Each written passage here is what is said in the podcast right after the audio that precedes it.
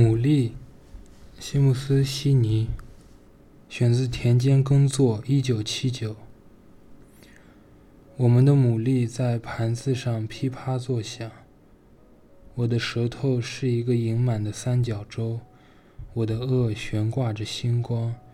当我品尝咸咸的昴星团时，猎户座把脚浸入水中，活着并受侵犯。他们躺在冰床上，双壳动物，裂开的球茎和海洋那调情的叹息。他们数百万的被撕破，剥壳散落。我们驾车到海岸去，穿过鲜花和石灰石。我们来了，为友谊干杯，在茅草屋顶和瓦器的冰凉中，贮藏完美的回忆。越过阿尔卑斯山脉，装在干草和雪堆深处。罗马人向南，把他们的牡蛎拖向罗马。我看到潮湿的货篓呕出这种蕨叶状唇的、被浓盐水遮痛的特权保险物，并愤怒于我的信任无法栖息于这清晰的光中，如同诗歌或自由从海中斜涌而来。我蓄意吃掉那一天，让它的强烈味道加快我成为动词，纯粹的动词。好，本期是呃诗歌阅读系列的第二期，然后我们依然读一首谢慕斯·悉尼的诗歌。呃，在第一期我们读的是他的处女作，而这一期读的是他成熟期的作品。悉尼作为土地的原音诗人，拥有一种清澈的沉思的声音，在其中具有丰富的否定性，并带有尼采警言的强度。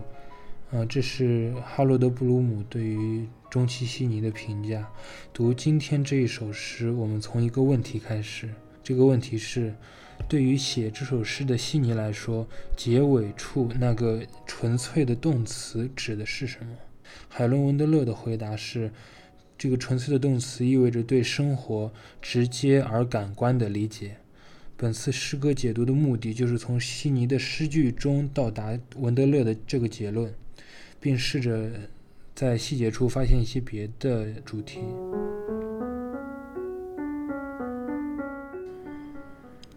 好，从第一句开始，我们的牡蛎在盘子上噼啪作响，这与我们熟悉的悉尼式的开端是一致的。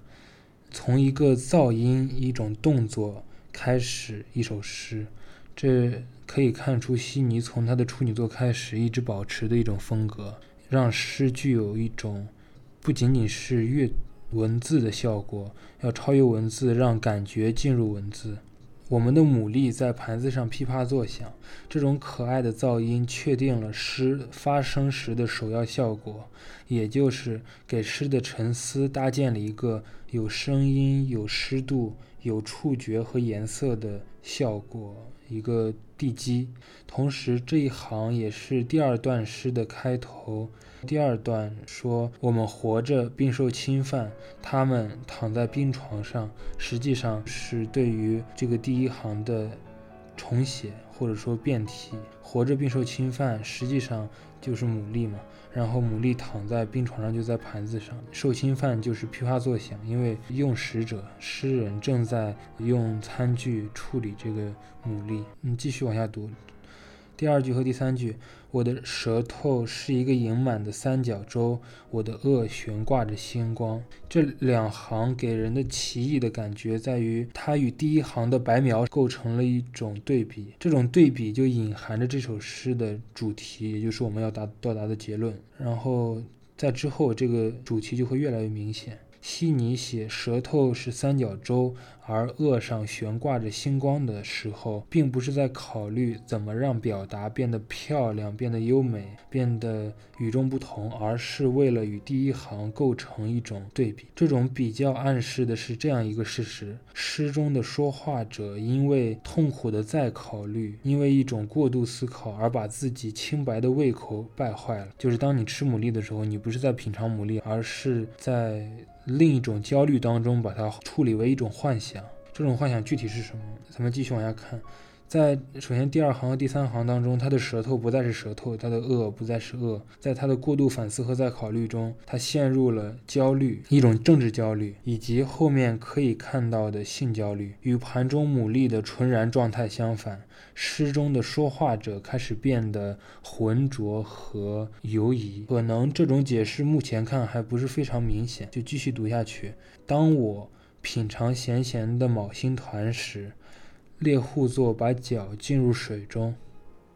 我们知道，说话者吃的不是昴星团，不是星光，是牡蛎，但他实际上却在品尝咸咸的昴星团，因而无法品尝牡蛎本身，并且当他想到他正在品尝时，猎户座把脚浸入水中。这个里面有一个希腊神话的典故：昴星团是阿特拉斯的七个女儿所变成的七颗明星，然后猎户座所代表的猎人是这七颗明星的追求者，所以这里的品。品尝与猎户座的出场就包含着一种性焦虑的关系。当然，呃，这种焦虑并不直接来自品尝牡蛎，而是在诗人的过度考虑中出现的。在下面一段中可以看出他为什么会在吃牡蛎时产生这种焦虑。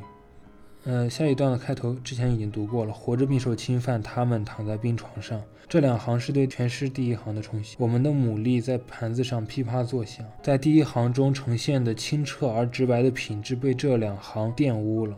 这是悉尼想在这种诗里呈现的一个效果。在这里可以看到的是，可以让我们产生的合理的联想就是妇女的受害。妇女作为受害者，活着并受侵犯。当说话者品尝牡蛎时，他觉得他在品尝的是猎户座的追求对象——某星团所代表的阿特拉斯的七个女儿所变成的明星，七个女性形象。这个品尝者，我们不应该把它叫做诗人，因为这是诗人所讽刺的一个对象。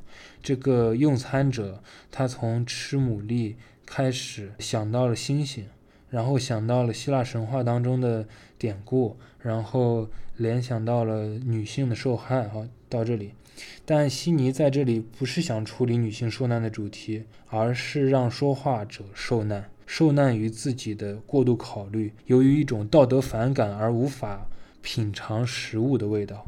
而在一种过度思考当中，失去了知觉的敏锐，只能一直这样沿着联想的滑坡一直滑下去。他接下来想：双壳动物裂开的球茎和海洋那调情的叹息，它们数百万的被撕破剥壳散落。他已经把这个数量上升到了数百万，也就是说，这是一个政治问题，也就是之前说的政治焦虑。他当当他提到三角洲的时候，这种焦虑就已经出现了。而调情裂开的囚禁都是某种性焦虑的隐喻，在这种过度考虑之中，牡蛎。不再作为牡蛎被这个用餐者所感受，而变成了一种复杂的象征物。说话者一直活在各种象征物的包围当中，因此他受到了多种焦虑的折磨。他是一个诗中的受难者。倒数第二段一整段都在持续进行这样的过度的思考。越过阿尔卑斯山脉，装在干草和雪堆深处，罗马人向南把他们的牡蛎拖向罗马。好，他现在因为前面已经出现过的政治焦虑，然后牡。牡蛎又与罗马人的牡蛎联系起来，因为贵族要食用这种牡蛎是一种贵族特权的象征。他们把牡蛎越过阿尔卑斯山脉向南拖过罗马，看到潮湿的货篓呕出这种撅叶状纯的被浓盐水蛰痛特权保险物。到这儿，他的政治焦虑或者说他的多方面的被象征物包围的折磨已经到达了非常高的一个程度。呃，你可以看到他已经完全不提到他正在用餐，或者那天晚上空气是怎么样的，然后星光，他已经彻底离开了那个状态，而进入了一种无法直接接触现实的幻想状态。这里的牡蛎又变成了富裕的罗马人为了享受而昂贵的拖向港口的进口牡蛎。牡蛎被性焦虑和政治焦虑所糟蹋，说话者失去了对生活直接而感官的体验能力。于是，在结尾段，整个诗的主题就被明确地指了出来，并且愤怒于我的信任无法栖息于这清澈的光中，如同诗歌或自由从海中斜涌而来，无法栖息于清澈的光中。这是当这个用餐者。达到了焦虑的巅峰时所想要对抗产生的想法，就是在想要对抗的不再是社会问题，不再是性焦虑，他所要对抗的是他的过度思考本身。他的过度思考，他的愤怒，他的无法使他栖息于清澈的光中，就像诗歌或自由从海里携涌而来。在这里，诗歌或自由成了一种贬义词。因为当他面对大海的时候，他无法看到海，他看到的是诗歌或自由在海中袭涌而来。他他他一直处在这种过度思考的 overthinking 状态。我们平常所赞颂的，呃，那种说法就是说，在平常的生活中感受到失意，在悉尼这里就是一种非常痛苦的受难的、非常折磨的状态，就是你无法直接。理解生活本身，而在一种过度的失意当中，去破坏了对于生活的直接考虑，也破坏了诗。悉尼想告诉我们的就是，不要过度考虑，不要在生活中感受失意，而要在生活中感受生活本身。这就是悉尼与土地相关的诗歌观念，要扎根在土地里，扎根在生活当中。于是，我们就到达了悉尼的最后结论。我蓄意吃掉那一天，让它的强烈味道加快我成为动词，纯粹的动词。嗯，不知道大家还有没有记得，在开头的时候提到文德勒认为这首诗的结尾处纯粹的动词所指的是一种对于生活直接而感官的理解。那么这种结论我们就已经到达了，就是悉尼所要加快成为的那个动词，就意味着直接体验生活的能力和状态。就是未被性或政治和诗歌的再考虑所糟蹋的对于生活的直接而感官的理解。这首诗被一个看法扰攘，也即再也没有任何感官享受是简单纯粹的，不可能有完美记忆的晴朗日子。良心忧虑、道德反感的荆棘刺着每一次的休憩。可以看这首诗。把它当做一种对于悉尼所感受到的现代对于人的感觉能力的破坏，对于人的情感的破坏，人的认知的敏锐程度的损毁，他对这种损毁抱有一种明确的反抗姿态。他觉得要让生活成为生活本身，而不能成为复杂象征体系的奴隶。